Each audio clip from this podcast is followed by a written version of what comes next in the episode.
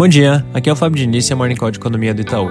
Começando pelos Estados Unidos, a apuração do segundo turno das eleições do Senado da Geórgia está correndo mais rápido que imaginado e com isso os resultados já estão ficando mais claros. Lembrando aqui que tem duas cadeiras em disputa. Numa delas, a mídia já aponta para a vitória democrata e outra parece estar na mesma direção.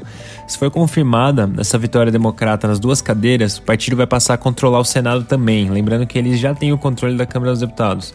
Se por um lado isso pode ter impacto positivo no sentido de facilitar a aprovação de mais estímulos fiscais, por outro também gera um temor quanto a um possível aumento de impostos corporativos e uma regulamentação mais rígida sobre empresas. Apesar disso, como eu mencionei ontem, o fato dessa maioria no Senado ser muito marginal e de ter um número grande de senadores democratas que são moderados, isso tende a limitar reformas muito grandes e com isso o impacto nos mercados tende a ser modesto.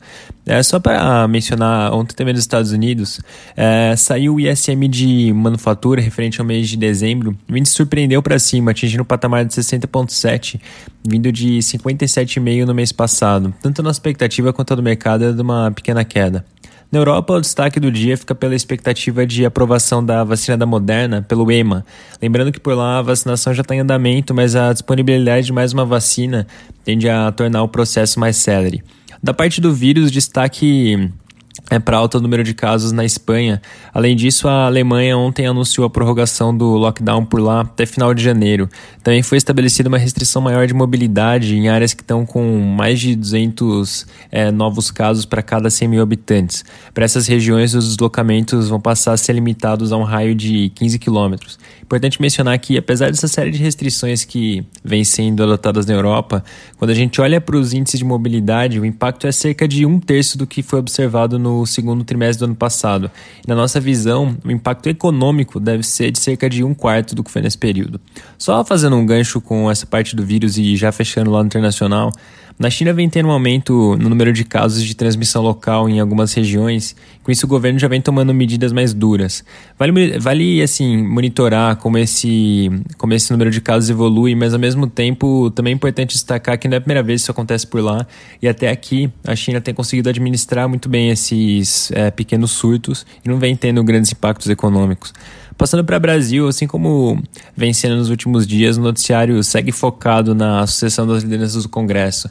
Tem algumas notícias destacando que os dois candidatos à Câmara dos Deputados vêm apostando em traições nos blocos de apoio do adversário. Em outras palavras, é, eles estão apostando em deputados que, apesar de o partido deles estar apoiando um candidato, eles mesmos individualmente vão votar em outro. E do que vem sendo relatado, o candidato do governo, Arthur Lira, teria cerca de 260 votos, enquanto o Baleia Rossi teria cerca de 253. O que essa contagem deixa claro, na verdade, é que a disputa vai ser acirrada até o final.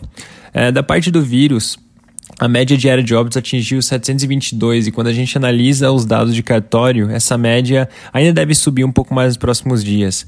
A nível internações, o estado de São Paulo segue experimentando um aumento, mas num ritmo relativamente moderado, o que vai em linha com o que a gente tem comentado de ser um cenário com pressão, mas sem explosão. Isso deve fazer com que o estado permaneça na fase amarela no plano de reabertura.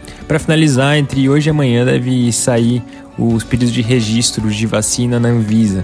Lembrando que em breve os resultados da Coronavac também devem ser divulgados. É isso por hoje, um bom dia.